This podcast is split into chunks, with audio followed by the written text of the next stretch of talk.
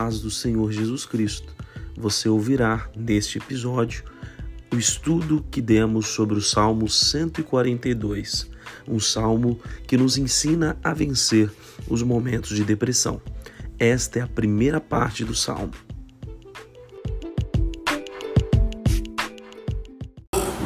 Mais uma vez a todos os irmãos, glória a Deus. Estamos ainda estudando os, os salmos que nos fortalecem.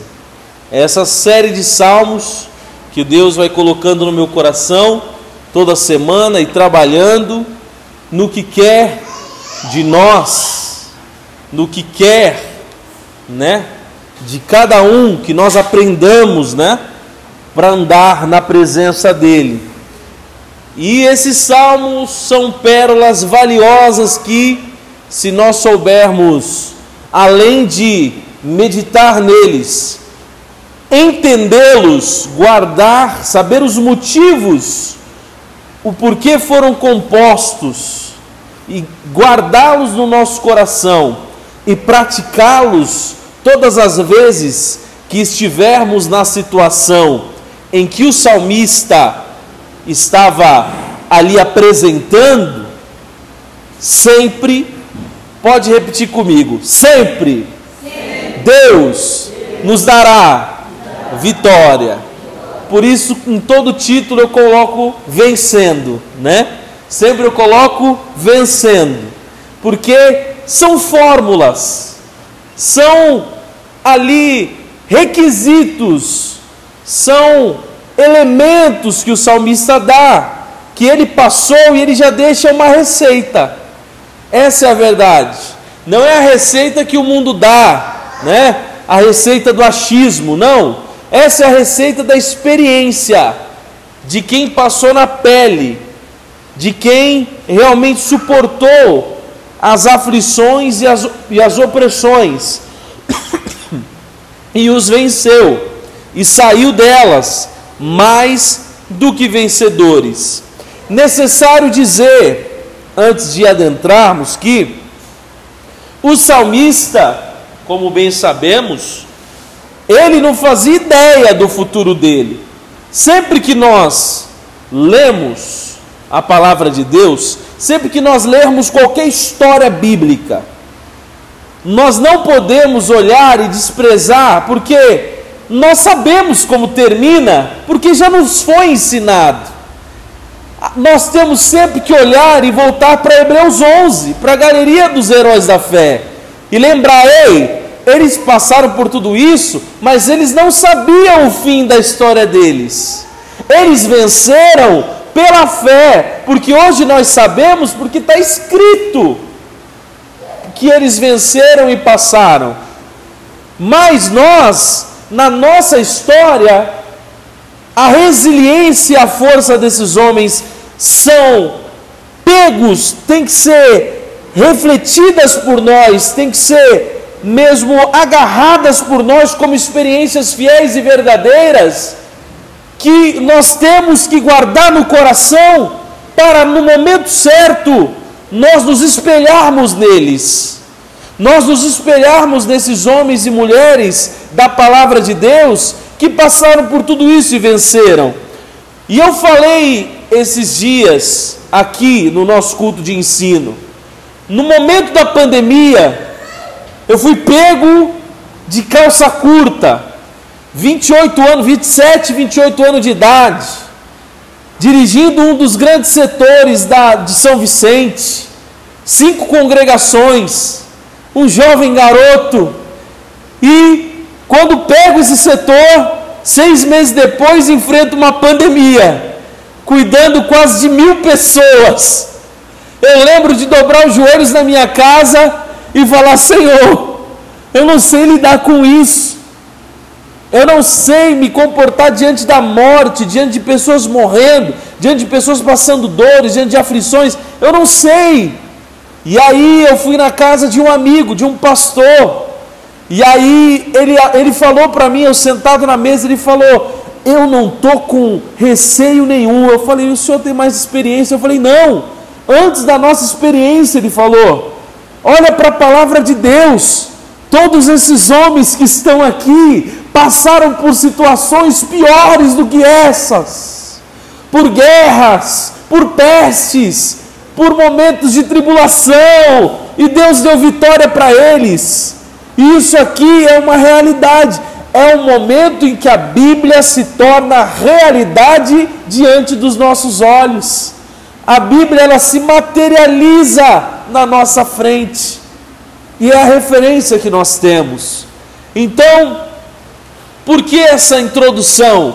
Porque nós vamos entrar nesse salmo e a aplicação dele do momento em que Davi vive, todos nós vamos olhar e muito de nós, principalmente nós que crescemos em escola bíblica dominical, mas eu já vi essa história. Peraí, mas se já vimos essa história, se conhecemos tanto essa história, por que a depressão está tomando conta de tanta gente até dentro da igreja? Será que não aprendemos com Davi? E eu, no primeiro slide, vou explicar a diferença da depressão clínica e da depressão episódica. No mundo, nós teremos muitas aflições. A palavra depressão não existia no grego, nem no hebraico, é uma palavra relativamente nova. É uma tristeza profunda e ela pode ser tanto clínica como pode ser episódica nós podemos ter momentos depressivos que passam e momentos que não passam e precisa de tratamento. O que eu vou falar hoje é sobre a episódica, os momentos, porque as pessoas vivem de altos e baixos e nunca conseguem estabilizar a sua confiança, a sua determinação, como nós falamos na semana passada. E a semana passada foi um culto maravilhoso, e foi um culto tão profético, que graças a Deus, companheiro Benes, domingo passado a vitória veio para nossa casa. Algo que há alguns anos nós esperávamos.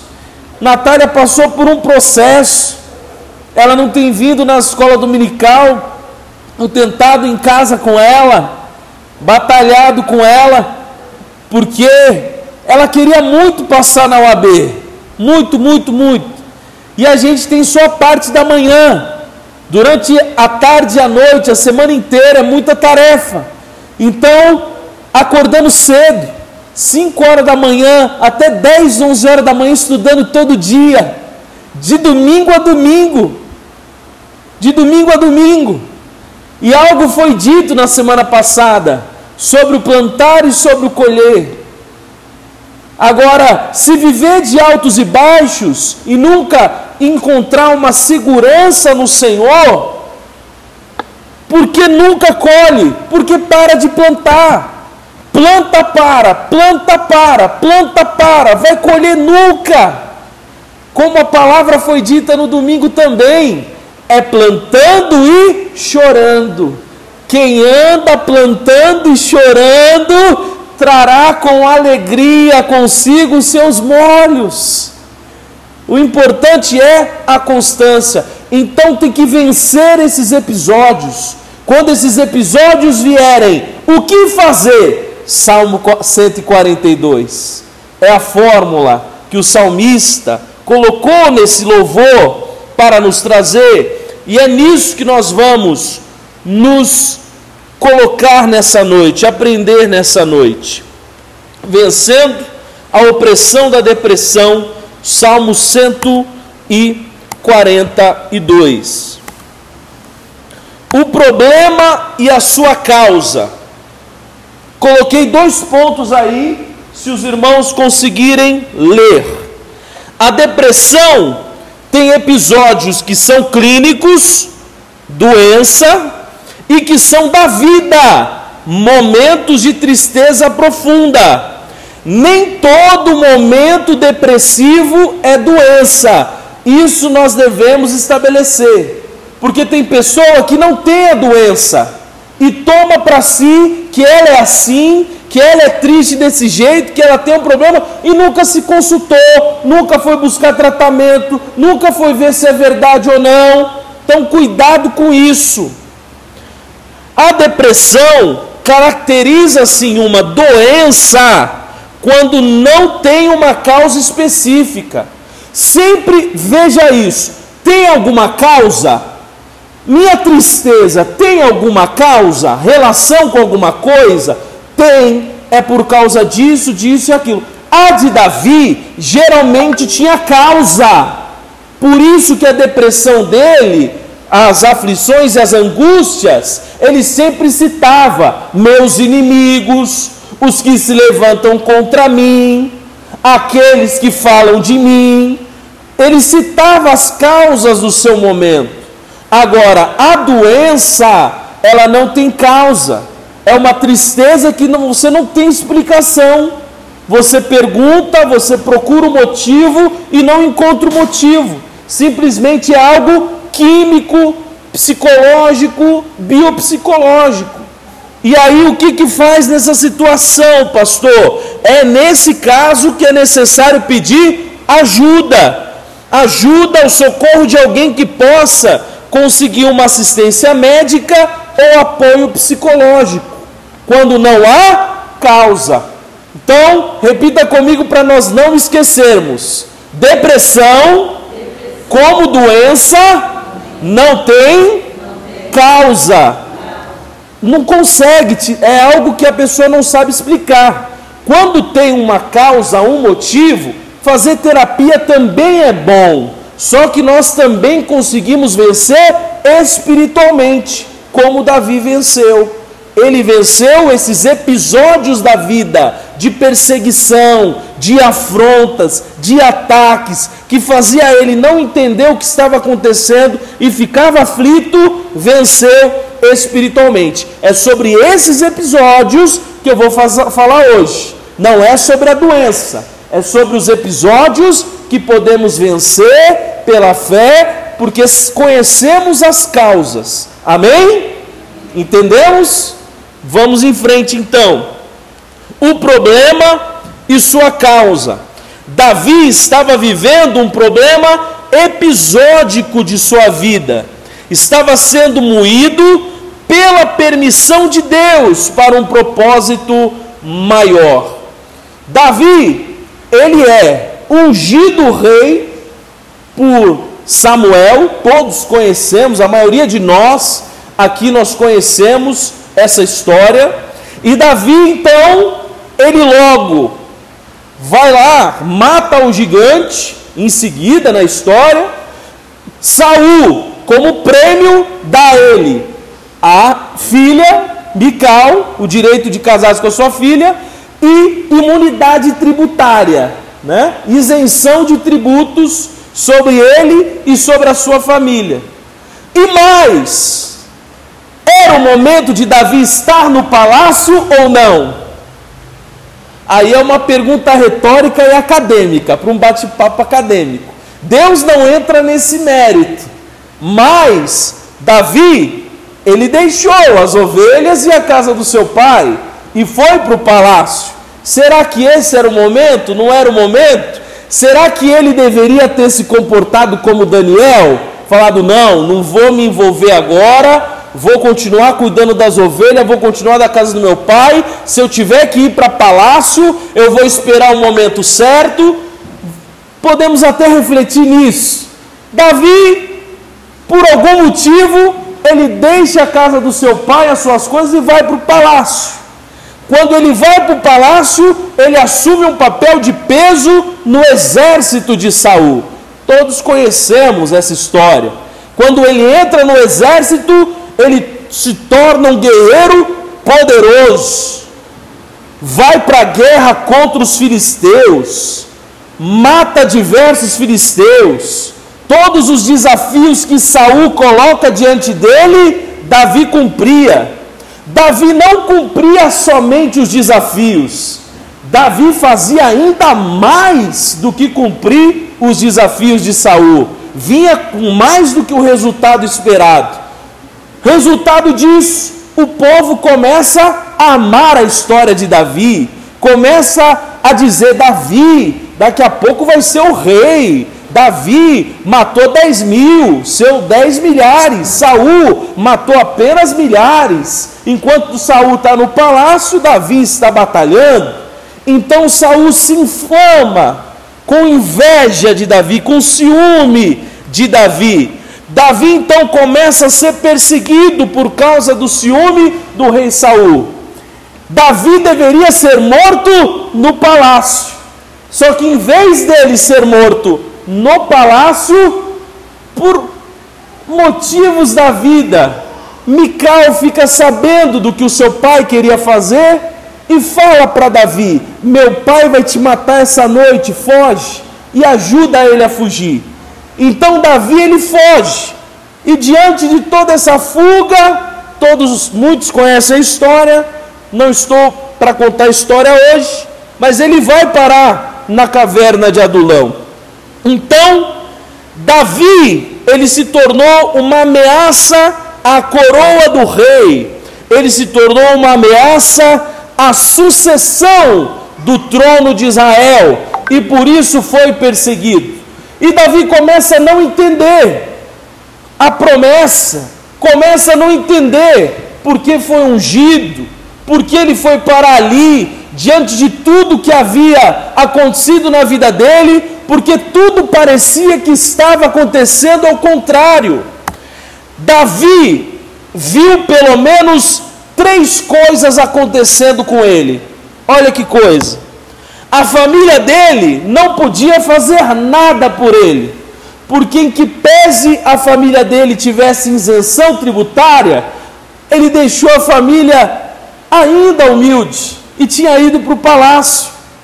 A família não tinha poder em Israel para poder socorrer Davi e proteger Davi. Muito pelo contrário, com Davi ameaçado, a família dele passou risco, mais ainda do que ele, porque Saul querendo atingir ele, poderia matar a família dele também. Davi aquele que batalhou pelos exércitos de Israel, matou o gigante Golias, colocou a cara a tapa e foi para as guerras. Agora tinha que ver o próprio exército de Israel, junto com seu rei, perseguindo ele. Olha que coisa. Isso lembra muita coisa, né? Aqueles que ajudamos, aqueles que batalhamos, aqueles que fizemos muito né? E sempre acontece de se levantar contra a gente a ingratidão, né? O desprezo. Três, o rei que Davi obedeceu e respeitou. Davi nunca desrespeitou o rei Saul, sempre pelo contrário, o admirou como soberano ali no trono humano, né, de Israel, como líder da nação de Israel, mas agora tinha que ver o seu próprio rei lhe odiando, lhe odiando. Então, Davi não estava conseguindo entender, pastor, onde nós podemos encontrar isso, que Davi não estava conseguindo entender essa situação. Nós podemos observar rapidamente 1 Samuel 22, abra aí. 1 Samuel 22.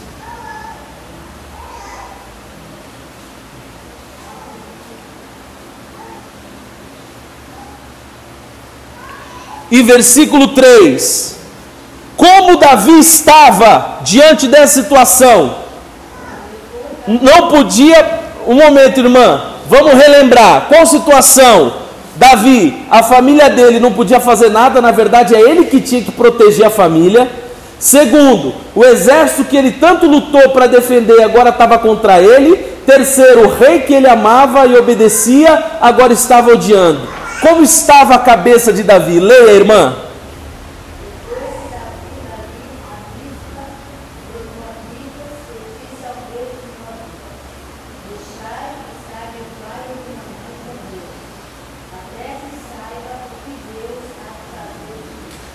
Situações que nós estamos assim, irmão. até que eu saiba o que Deus quer de mim. Eu não estou entendendo o que Deus está querendo com isso. Ele manda o profeta na minha casa, diz que eu vou ser rei de Israel, diz que, que, que Deus está comigo, que me ungiu, e agora eu estou sendo perseguido pelo exército do Senhor, pelo ungido do Senhor. O que, que eu fiz? O que foi que aconteceu? Aonde foi que eu errei? Aonde está o meu pecado? Davi não estava conseguindo entender. E muitas vezes, queridos irmãos, nós nos encontramos nessa situação. Parece que tudo que eu estou fazendo, nesse exato momento, está dando tudo errado. E aí vem um sentimento de tristeza. E aí vem as palavras negativas. Eu não sirvo para nada. Eu não vou dar em nada daqui um mês já era, não vou conseguir fazer mais nada na minha vida. E aí vem as palavras negativas, por quê? Porque está passando por um momento simplesmente que você não está entendendo. E eu falei isso algumas semanas atrás. Se você não está entendendo, tudo que você pode fazer é esperar. É esperar. Esperança é mesmo você não entender, você confiar. Aleluia. É mesmo você não saber o que Deus quer com isso, mas você espera nele e confia nele, porque sabe que ele quer o melhor para você, para mim, para nós. Isso é esperança. Então, Davi ele esconde seus pais em Moabe. Por quê? Porque estavam sofrendo risco ele e toda a sua família. Então, essa era a situação que Davi estava. Antes de continuarmos, meus irmãos, vamos estabelecer mais alguns detalhes aqui. Embora eu espere que esse estudo que nós estamos iniciando hoje, bem calmamente, que nós vamos nos aprofundar mais ainda na parte 2 semana que vem, que Ele ajude a situação, tanto minha, dos episódios de tristeza que nós temos, mas nós não podemos tratar como uma forma de mágica que pode solucionar de uma hora para outra um problema de depressão. Fica um alerta aqui: se você possui algum sintoma depressivo que persiste por algum período prolongado de tempo, já tentou resolver, já veio para a igreja, já conversou com algum irmão e não conseguiu, vá procurar um conselheiro, um psicólogo, um médico psiquiatra qualificado e faça o trabalho espiritual e emocional necessário para combater essa grave dificuldade. Então, o que nós estamos tratando, mais uma vez, é sobre aplicarmos espiritualmente. Pastor, apliquei, mas não consigo, pastor. Já estou há meses, há anos passando por isso. Passe por ajuda profissional. Mas enquanto isso, queridos, vamos buscar refúgio para nossa alma neste salmo de número 142, para que ele traga alguma luz no meio da escuridão da caverna que se chama depressão. Que realmente quem entra nessa caverna, só entrando para saber como é que é, demora para sair, às vezes você não sai de um dia para o outro, passa a semana. Na época que eu passei, pela mais forte da minha vida, na época da pandemia, foram praticamente três meses, três meses, que foi um trabalhar com Deus, um trabalhar com a igreja. Só eu e três presbíteros na igreja, live todo dia, cansativo, atendendo irmãos no gabinete. Chegava em casa só o caco. Falei para minha esposa, vou tomar remédio. Minha esposa falou para mim: não, Rafael, continua orando, você não teve isso. Calma, tenha paciência. Vamos esperar melhorar um pouco. E realmente melhorou, porque passou, né? Então nós temos que saber o momento de procurar ajuda e o momento que é espiritual. No meu caso, foi espiritual. Tem situações que são espirituais. Na topografia desse louvor, queridos irmãos, nós podemos ver aí no Salmo de número 142, começa dizendo que é um masquio de Davi. O que é um masquio? Masquio, como nós podemos ver, vem do verbo sacal no hebraico, que significa ser prudente, ser sábio, fornecer instrução e discernimento. Repita comigo: não é qualquer salmo. É um masquio. É um salmo que tem algo de sábio para instruir. É como estivesse dizendo o salmista: Ei, olha aqui, dentre os salmos, aqui eu tenho algo precioso, uma pérola de sabedoria, algo que pode salvar a sua vida no momento de desespero, no momento de profunda aflição, é o masquio. Portanto, é um salmo instrutivo, um salmo que tem a finalidade de dar ajuda para sabermos lidar em determinada situação particular da vida. Então, quando Davi ele faz esse salmo, ele tinha em mente, ele poderia ter é, divulgado esse louvor ou poderia ter guardado para ele. Como assim, pastor? Poderia ter guardado para ele? Porque nós vamos ver em seguida que ele é uma oração. E oração, queridos, ainda mais aquelas que nós temos nos momentos de profundo particular com Deus, a gente não quer ficar falando para os outros o que nós estamos passando e o que nós estamos conversando com Deus. Mas essa aqui, Davi fez questão de colocar. Por quê? Porque era um dos piores momentos que ele estava passando na vida dele. Era uma das piores angústias da vida dele. Então, quando ele sai dela, ele pega esse louvor que ele compôs, ele pega essa, essa, essa composição e fala: Isso aqui pode salvar a vida de muitos. Aleluia. Ele fala: Isso aqui pode livrar pessoas de laços de morte. E ele faz questão de colocar a público esse louvor, porque é instrutivo para dar ajuda no momento de grandes e particulares situações. O salmista então escreveu esse louvor, esse masquio, para ajudarmos, ajudar-nos a lidar com ocasiões de intensa e esmagadora aflição. Está em intensa e esmagadora aflição. Volta para o Salmo 142 Ali estão toda a fórmula para você seguir o passo a passo e buscar a sua ajuda com o Todo-Poderoso e ter aí a sua alma resgatada do fundo do poço. Do fundo do poço, não, do fundo da caverna. Tirada de dentro da caverna e colocada para fora de novo para respirar. Ainda na topografia do louvor, diz: Masquil de Davi, oração que Davi fez quando estava na caverna. Está escrito aí? Oração que Davi fez quando estava na caverna. O que podemos aprender com isso?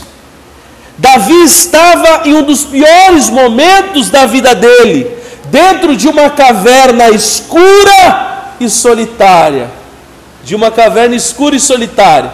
Em alguns momentos depois, deixou de ser escuro e solitário. E nós vamos dizer o que é que aconteceu para ela ter deixado por um momento de ser escura e solitária, né? As cavernas são lugares de isolamento, lugares propícios para uma comunicação com Deus. Pastor, eu não conheço nenhuma caverna para ir, para ter o meu particular com Deus, nos meus momentos de aflição. Jesus nos ensinou que todos nós temos nossas caverninhas particulares. Quando entramos no nosso quarto, apagamos a luz, fechamos a porta e falamos a sós com Deus. Davi então entrou num particular para falar a sós com ele, num momento de relacionamento profundo, num momento de isolamento. Então era um momento de comunicação íntima e particular com Deus na caverna. Este salmo, portanto, não é uma poesia. Repita comigo: esse salmo não é uma poesia. Pastor, mas está nos livros poéticos. Mas ele não foi, quando ele foi composto, irmão. Você não está entendendo, mas o irmão vai entender. Quem é mulher de oração aqui? Quem é mulher de oração? Levanta a mão, mulheres de oração. Cadê as mulheres de oração? Mulheres de oração. E os homens de oração? Levanta a mão também, os homens de oração. Vocês não estão entendendo. Quando ele compôs esse salmo, ele não estava querendo fazer uma poesia. Ele estava aflito, perseguido, pelo povo e pelo exército que ele amava, que ele chamava que era o exército do Senhor dos exércitos, estava contra ele, o ungido do Senhor estava contra ele, então ele vai fazer o que dentro da caverna? Oh! Ele vai! Oh! Ele vai orar.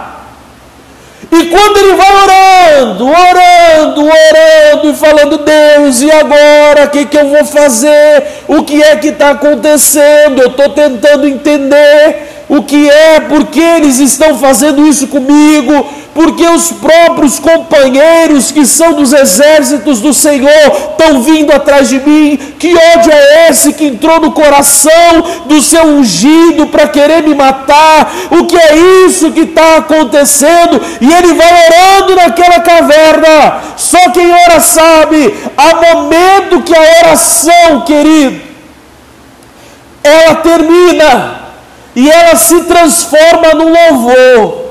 Aleluia as nossas palavras acabam e nós começamos a cantar. E quando nós começamos a cantar na oração, é porque Deus já está nos dando a resposta, o remédio para a nossa alma, para o conforto da nossa alma. Oh, aleluia!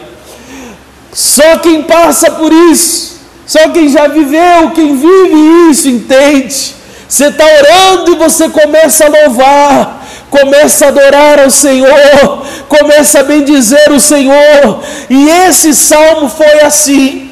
Ele nasceu de uma oração. Ele estava orando na caverna e ele começou a louvar. E des, desse louvor se tornou uma composição, e dessa composição veio a cura de Deus para a alma dele, que livrou ele da angústia profunda chamada depressão. Diga para o irmão que está do seu lado a primeira fórmula para vencer a depressão é orar, orar, orar, orar, orar, orar. E se as palavras acabarem, cante adore, mas não pare de orar e buscar ao Senhor. Foi o que Davi fez.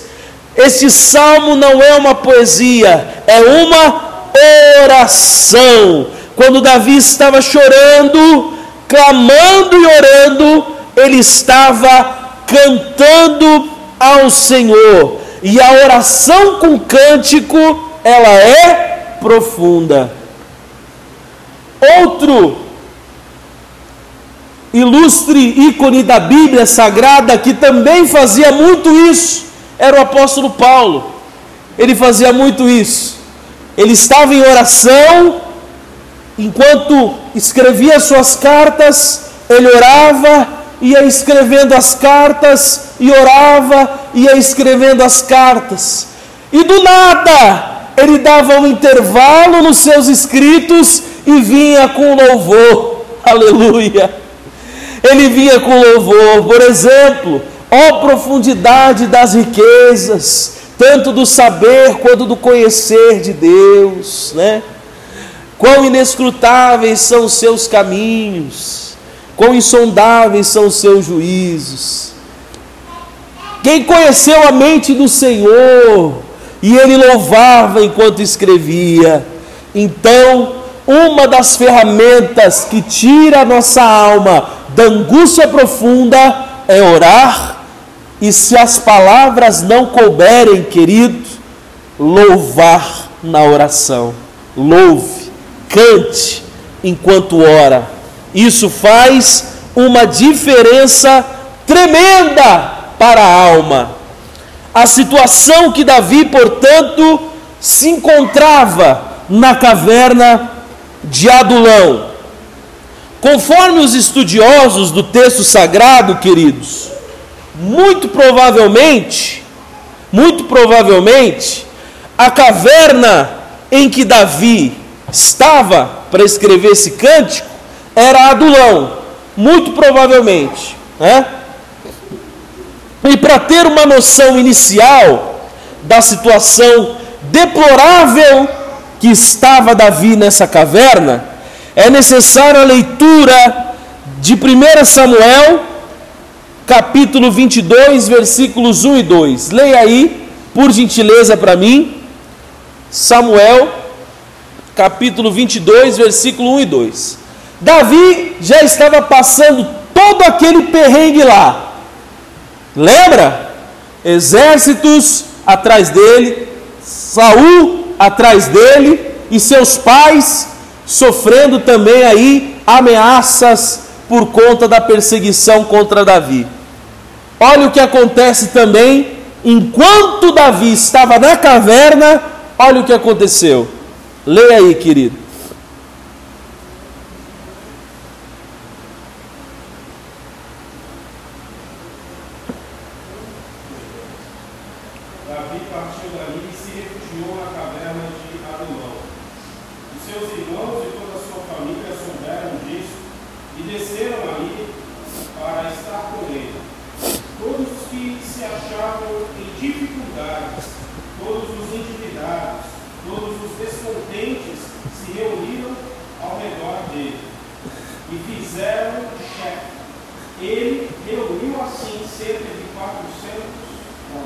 Olha a situação. Não podia piorar mais, né? Não podia piorar mais do que já estava. Foi somado o insulto à ofensa. Davi estava fugindo do louco de Saul que queria matá-lo. E quando ele encontra um momento de sossego para orar, quando ele encontra um momento de sossego para ter um particular com Deus, para Deus dar uma solução no sofrimento e na angústia dele. Quando ele procura um momento para encontrar paz com Deus e uma solução para o problema, olha o que aparece. Todo homem que achava em aperto, quem em aperto podia ajudar Davi naquela hora? Quem em aperto podia ajudar?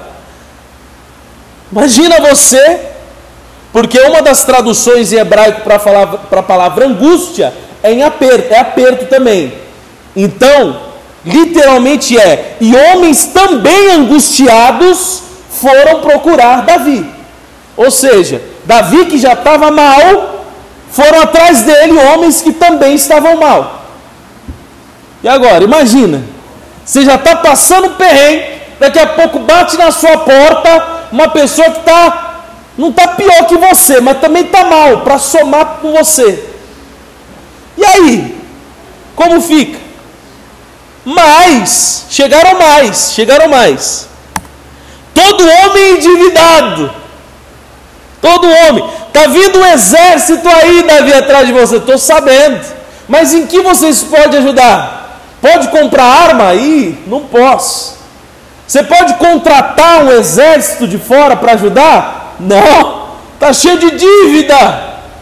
Já tô uma das angústias que muitos sofrem, uma das maiores causas de depressão, de angústia, é, são os problemas financeiros.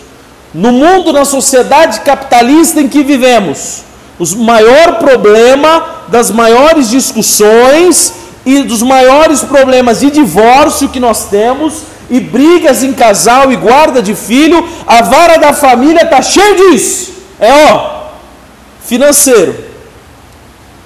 Disparado. Maior problema de saúde das pessoas psicológica é por causa disso. No mundo capitalista em que vivemos. Aí bate Ô da caverna! Pode ajudar? Não. Tem alguma coisa? Tem crédito? Não, só tem débito. Só tem prejuízo. Tudo no SPC no Serasa. Pior, é suficiente? Não. Todo homem desgostoso. Desgostoso é o que? Desanimado. Nem ânimo. Não tinha nem ânimo para ajudar Davi. Não poderia aparecer na sua casa no momento que você está triste, no momento que você está aflito. Precisa de uma pessoa para chegar para te, ó, te pôr para cima, para chegar para te animar. Irmão, vamos para cima, vamos, bola para frente, irmão. Vamos, vamos, levanta essa cabeça, força, que nada. Chegou mais gente desanimada. Aí a Bíblia diz que somando todos eles, ninguém podia ajudar, endividado, desanimado, 400 homens. 400 mais um. Já não bastava 400 fracassados, irmão. 400 mais um. Quem? Davi. Davi. 401 homem na caverna que não tinham soluções para os seus problemas. Né? Mais pressão para suportar. Mas é isso. Pastor, mas por que Deus permitiu isso acontecer em Davi? Davi já tinha os problemas dele. Por que mais 400 homens para ele suportar? Não foi prometido para ele um reino, irmão? Quem aqui tem promessa? Quem aqui tem promessa? Se foi prometido alguma coisa para você, irmão, você aguenta a pressão.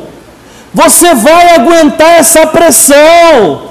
A pressão não vem para acabar contigo, para te matar, não. Vem te preparar para algo maior. Davi não teria só os problemas dos 400 para resolver. Quando ele assumisse o trono, ele ia ter os problemas de um reino que ele ia pegar de Saul arrasado por causa das guerras, ia ter que restaurar. E eu tenho certeza que quando ele chegou lá, ele lembrou de Adulão. Eu já peguei algo que era fracassado, já veio para minha mão algo que parecia fracassado, mas Deus estava comigo mas Deus foi comigo, mas lá em Adulão Deus me ajudou. Então, na sua angústia, meu irmão, Deus ele trabalha também. Parece Deus, eu já estou assim, parece que vem algo para piorar, vem mais pressão em cima. Ele está olhando e sabe até onde você aguenta suportar, porque Ele está preparando algo para você. E além daí, do que a gente não consegue enxergar. A gente tem que ter esperança que pela fé, aleluia, a gente vai passar por isso e vai ter vitória. Pela fé. Né? Como disse no começo, Natália alcançou. Eu não acabei de falar, né? Natália passou na OAB no domingo. Eu encontrei o Benes, né? Falei, eu creio, Benes. Eu fiquei cinco horas lá na porta da escola comendo pipoca, esperando ela. E eu estava tranquilo, irmão. Eu já tinha passado por isso duas vezes.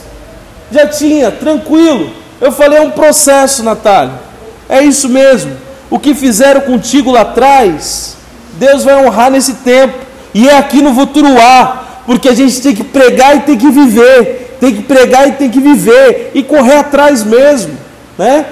E eu estava tranquilo, ela quis, ela estava ansiosa, eu falei, vamos direto para a igreja, deixamos o resultado lá, viemos para a igreja, fomos saber no final do culto. Chorou, eu chorei, agradecemos a Deus, e tem coisa melhor vindo aí. Então, irmão, as frustrações que acontecem são apenas momentos, episódios de choro, mas a colheita ela vem. A colheita de Davi chegou, mas primeiro ele teve que suportar os fracassos, não só os dele, de 400. Às vezes você olha na sua casa, olha para os filhos, olha para os parentes, e fala: Meu Deus, será que um aqui se salva? Será que um aqui vai tornar alguma coisa? Parece que não, até mesmo nós mesmos. Se eu lembrar da onde vim, da onde a minha família veio, lá na comunidade, lá da Alemoa, ia olhar os moleques descalço, só tinha uma bermuda, andava sem camiseta o dia inteiro, a molecadinha Será que alguém vai virar alguma coisa nessa caverna aqui? Irmão, Deus sabe o que nós podemos suportar. É só ter paciência e plantar.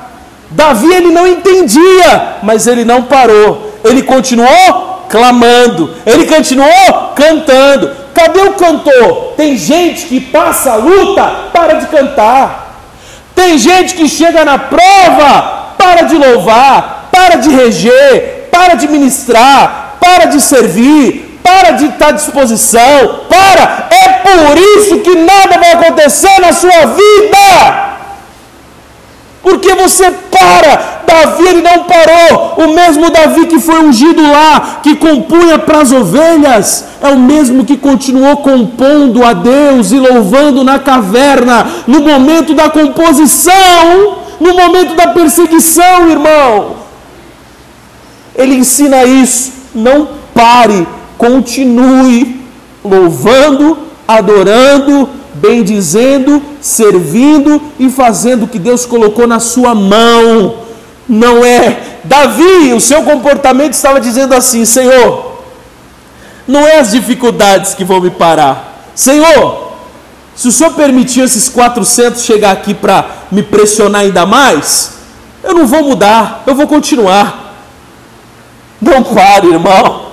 Continue, porque a depressão é assim: é pressões que você entende que não vai conseguir suportar, que não vai conseguir suportar, mas com Deus você consegue, e você passa por cima, e você tem a vitória em nome de Jesus. Os 400 homens que foram se debruçar sobre a infelicidade de Davi eram um grupo desorganizado, ineficiente, deprimido, sem um líder que escolheu para que algo fosse feito. Davi, fugindo das pressões, mais pressões o oprimiram. Agora estava responsável por mais 400 também em situações deploráveis. Davi então comparece diante de Deus em oração, duas vezes invoca o Senhor, trazendo suas queixas diante da face do Altíssimo. Então aqui nós já vamos iniciar o texto. Pastor, o senhor ainda não entrou no texto do Salmo 142? Ainda não. Eu estava só no tópico. Agora a gente vai entrar no texto. Então, deparando com essa situação, Davi então ele tem um comportamento, ele tem uma reação. Repita comigo: reação. reação. Quando vem a aflição, o desânimo, a depressão, o inimigo não quer que nós reagimos. Ele não quer ver você reagir. Ele não quer que você tenha nenhuma reação. Mas Davi, ele quebra essas amarras da angústia, ele quebra essas amarras da tristeza e ele reage, porque é essa reação que vai fazer a coisa mudar. Precisa partir de você. para o Espírito Santo também sabe. A isso, companheiro Benes, o. Deixa eu lembrar o nome dele agora. A gente conversou um tempo atrás, ainda na Vila Fátima, sobre isso, e agora eu esqueci o nome do Armínio. Armínio escrevia, ele falava sobre graça cooperante, né? Graça cooperante. Ele falava assim: a graça ela é preveniente, ela sabe que você precisa, mas ela está ali. Deus estava na caverna, Deus estava com Davi, Deus já estava ali. Davi precisava só o quê? Falar com ele, clamar, orar. Deus ele está sempre à disposição. A graça de Deus sempre está, mesmo em momentos que pareça que Deus não está, ele sempre está. Quando a terra era sem forma e vazia, o Espírito Santo estava parando sobre a face das águas. Ele já estava quando não tinha ninguém. Agora que tem todos nós, imagina que ele não está, irmão. Ele está. Então rompa a tristeza e reaja. Lembra de reagir. Davi, ele lembrou e ele tomou uma atitude. Ele reagiu. Qual foi a reação de Davi, como nós podemos ver no texto? Versículos 1 e 2. Leia aí versículos 1 e 2, Salmo 142.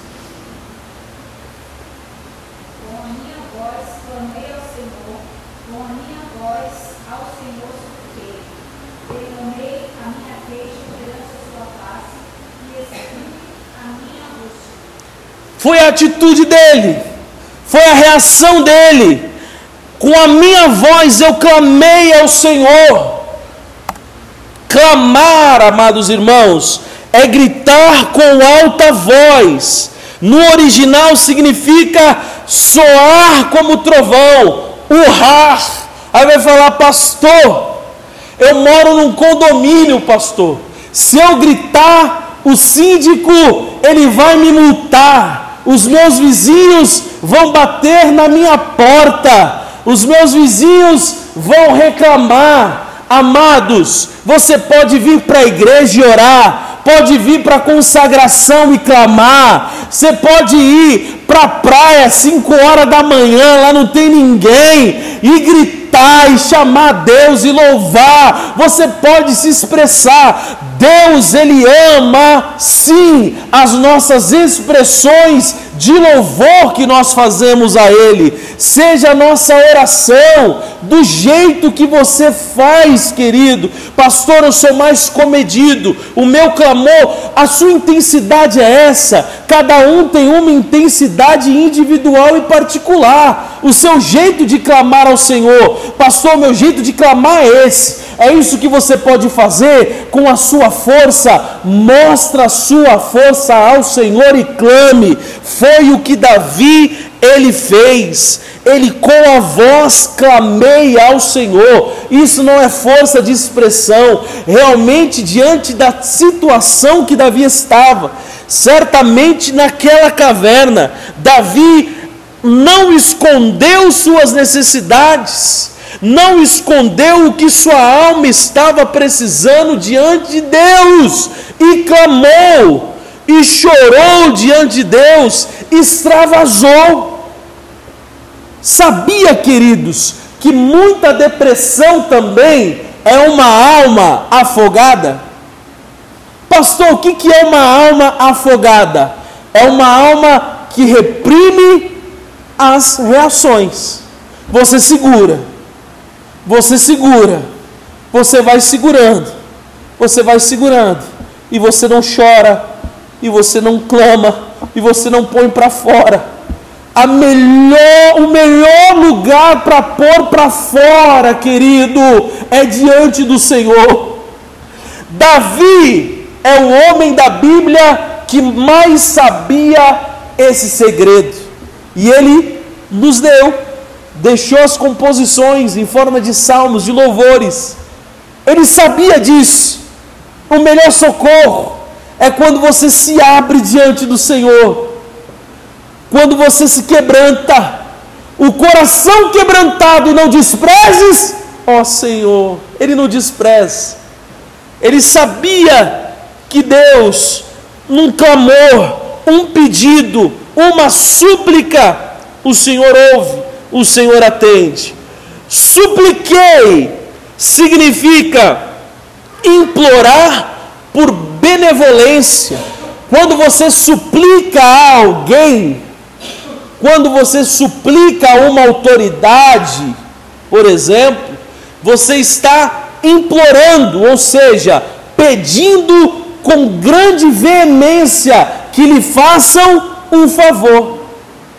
Então Davi ele estava dizendo: Senhor, bem entendo eu que o Senhor não tem obrigação nenhuma se o Senhor não quiser me responder, mas eu imploro, me faça entender o que está acontecendo com o meu coração, me faça entender o que se está passando com a minha alma.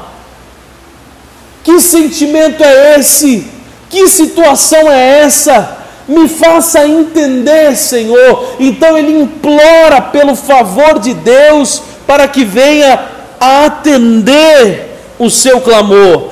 Davi, ele foi atingido no seu brio, ele foi atingido em sua autoimagem que foi atacada.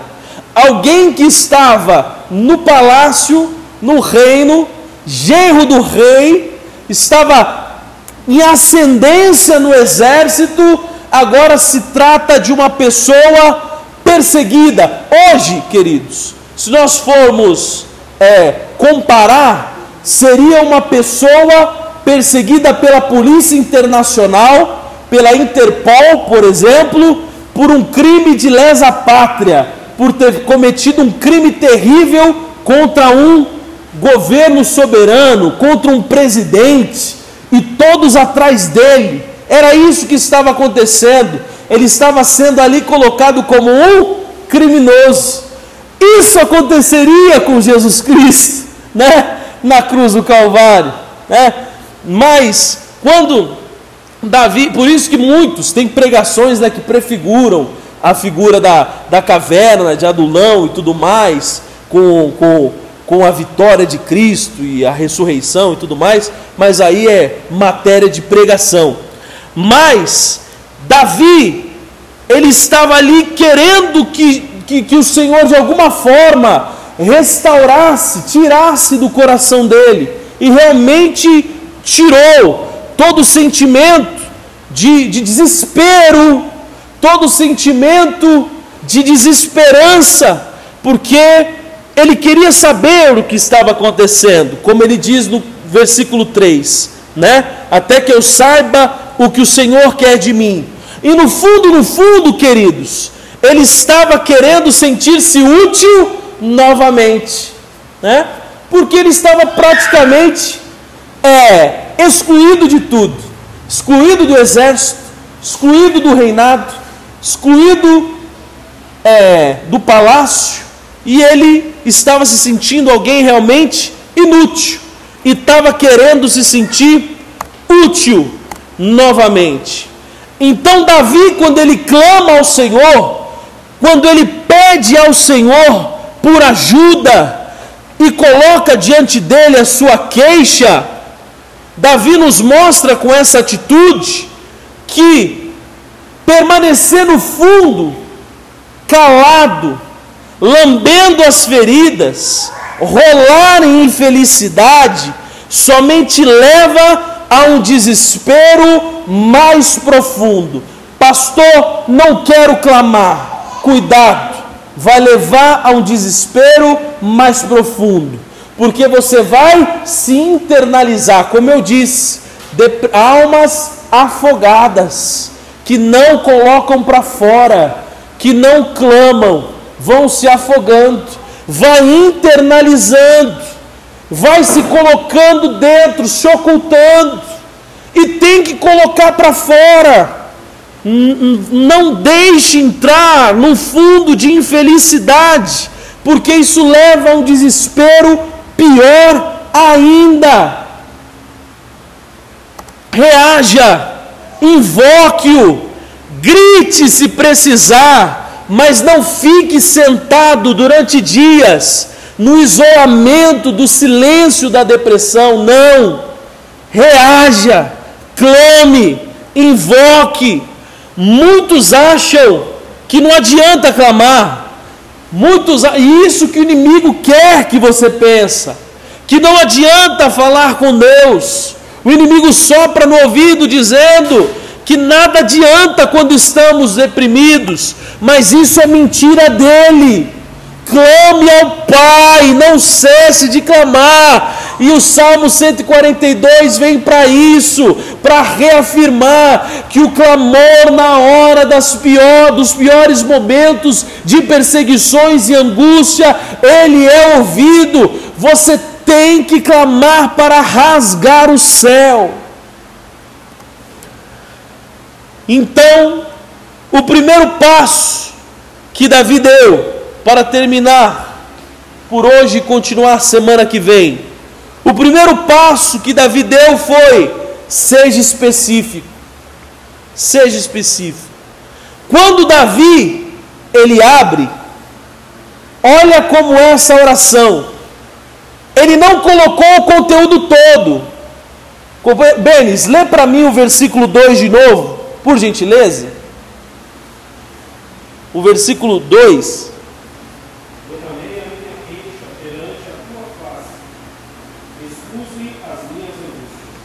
Ele não escreveu com detalhes o que era que estava acontecendo. Ele não colocou aí no texto, olha, está acontecendo isso, isso, aquilo, aquilo, aquilo, aquilo, aquilo. Não, isso ninguém precisa saber, querido. É para você expor tudo e ser específico hum, para Ele, diante do Senhor. Davi ele foi específico. Ele falou: "Eu coloquei diante do Senhor". Pode ter certeza, querido. Davi ele narrou para Deus nessa oração todos os fatos dos últimos dias. Porque certamente ele estava procurando entender. Versículo 3 ele diz: "Eu quero entender então, nessa, no, no, no, capítulo 3, no versículo 3 de 1 Samuel 22, ele diz: Até que eu entenda o que Deus quer de mim. Então, ele deu um histórico diante do Senhor: Senhor, nos últimos dias aconteceu isso, isso, isso, isso e isso, e eu não estou entendendo porque as coisas estão acontecendo desse jeito, e isso está afligindo a minha alma por causa disso, disso, disso, e eu não estou suportando isso, isso. Coloque diante do Senhor, seja específico, como Davi foi. É uma ferramenta maravilhosa. Para quê, pastor? Para esvaziar o que está na sua alma e colocar nas mãos de Deus. Repita para o irmão que está do seu lado: esvazia a sua alma, senão você vai afogar a sua alma. Esvazia você fica. A pessoa está triste, a pessoa está. Mas ela está uma semana sem orar, irmão. Não ajoelha 10 minutos. Irmão, a alma está afogada, está com, tá com o narizinho assim para fora, ó, difícil de respirar. Coloque diante dele. Coloque diante dele. Tem que ser específico. Se não, por quê? Repita para o irmão que está do seu lado: Deus é educado. Ele não vai se meter na sua vida, Deus não vai se meter nos seus negócios, Ele não vai se meter na sua família, Ele não vai se meter no seu financeiro, a não ser que você diga para Ele que alguma coisa você está precisando. Pastor, pastor, mas Ele sabe, Ele sabe mas você deu licença? Ele não é mal educado. Ele sabe, ou como sabe, olha, se eu colocar ali, ó, um detalhe, vai ficar lindo, hein? Mas ele não pediu. Você, então, deixe ele entender que ele consegue. Aí você vai, meu irmão, se atropelando. Aí você vai capotando, capotando, indo, inchando, né? Aí quando a situação chega no extremo, que você já está no oitavo round do box, né, com a cara inchada, com o olho, com o olho já perto da boca, com a mandíbula na nuca, aí você vai orar. Aí você vai clamar. Aí agora, e pior, querido, é experiência de crente. Aí a gente ora, clama, aí Deus resolve, ó. Aí a gente fica, rapaz, eu deveria ter orado mais antes, ó. Eu deveria ter ido naquele círculo de oração duas semanas atrás. Eu já estaria com a minha resposta. Eu deveria ter ido na consagração. Uma irmã ia ter se levantado para profetizar na minha vida e Deus já teria falado comigo. Né? Então, queridos, seja específico, porque Deus ele não invade situações. Ele não invade. Ele age com sobrenatural. Quando você fala, eu não sei os irmãos, mas quando eu falo essa palavra, sobrenatural, eu imagino algo pousando, assim, em cima de nós. Sempre que eu, que eu ouço o que eu falo sobrenatural, eu vejo algo pousando assim em cima de nós. E é realmente isso.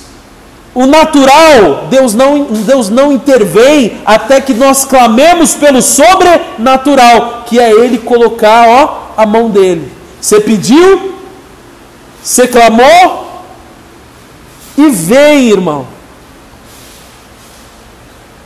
Para vencer o espírito da depressão, o primeiro passo é ser específico.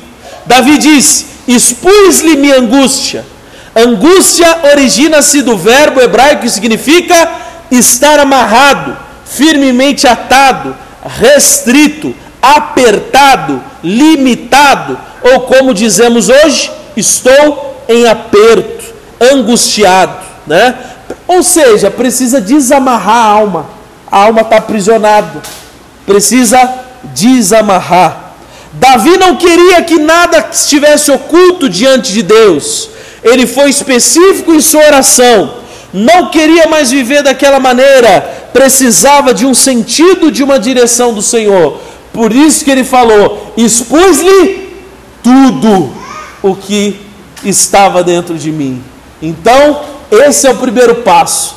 Ficamos hoje apenas com o primeiro passo. Semana que vem falaremos do restante do Salmo 142.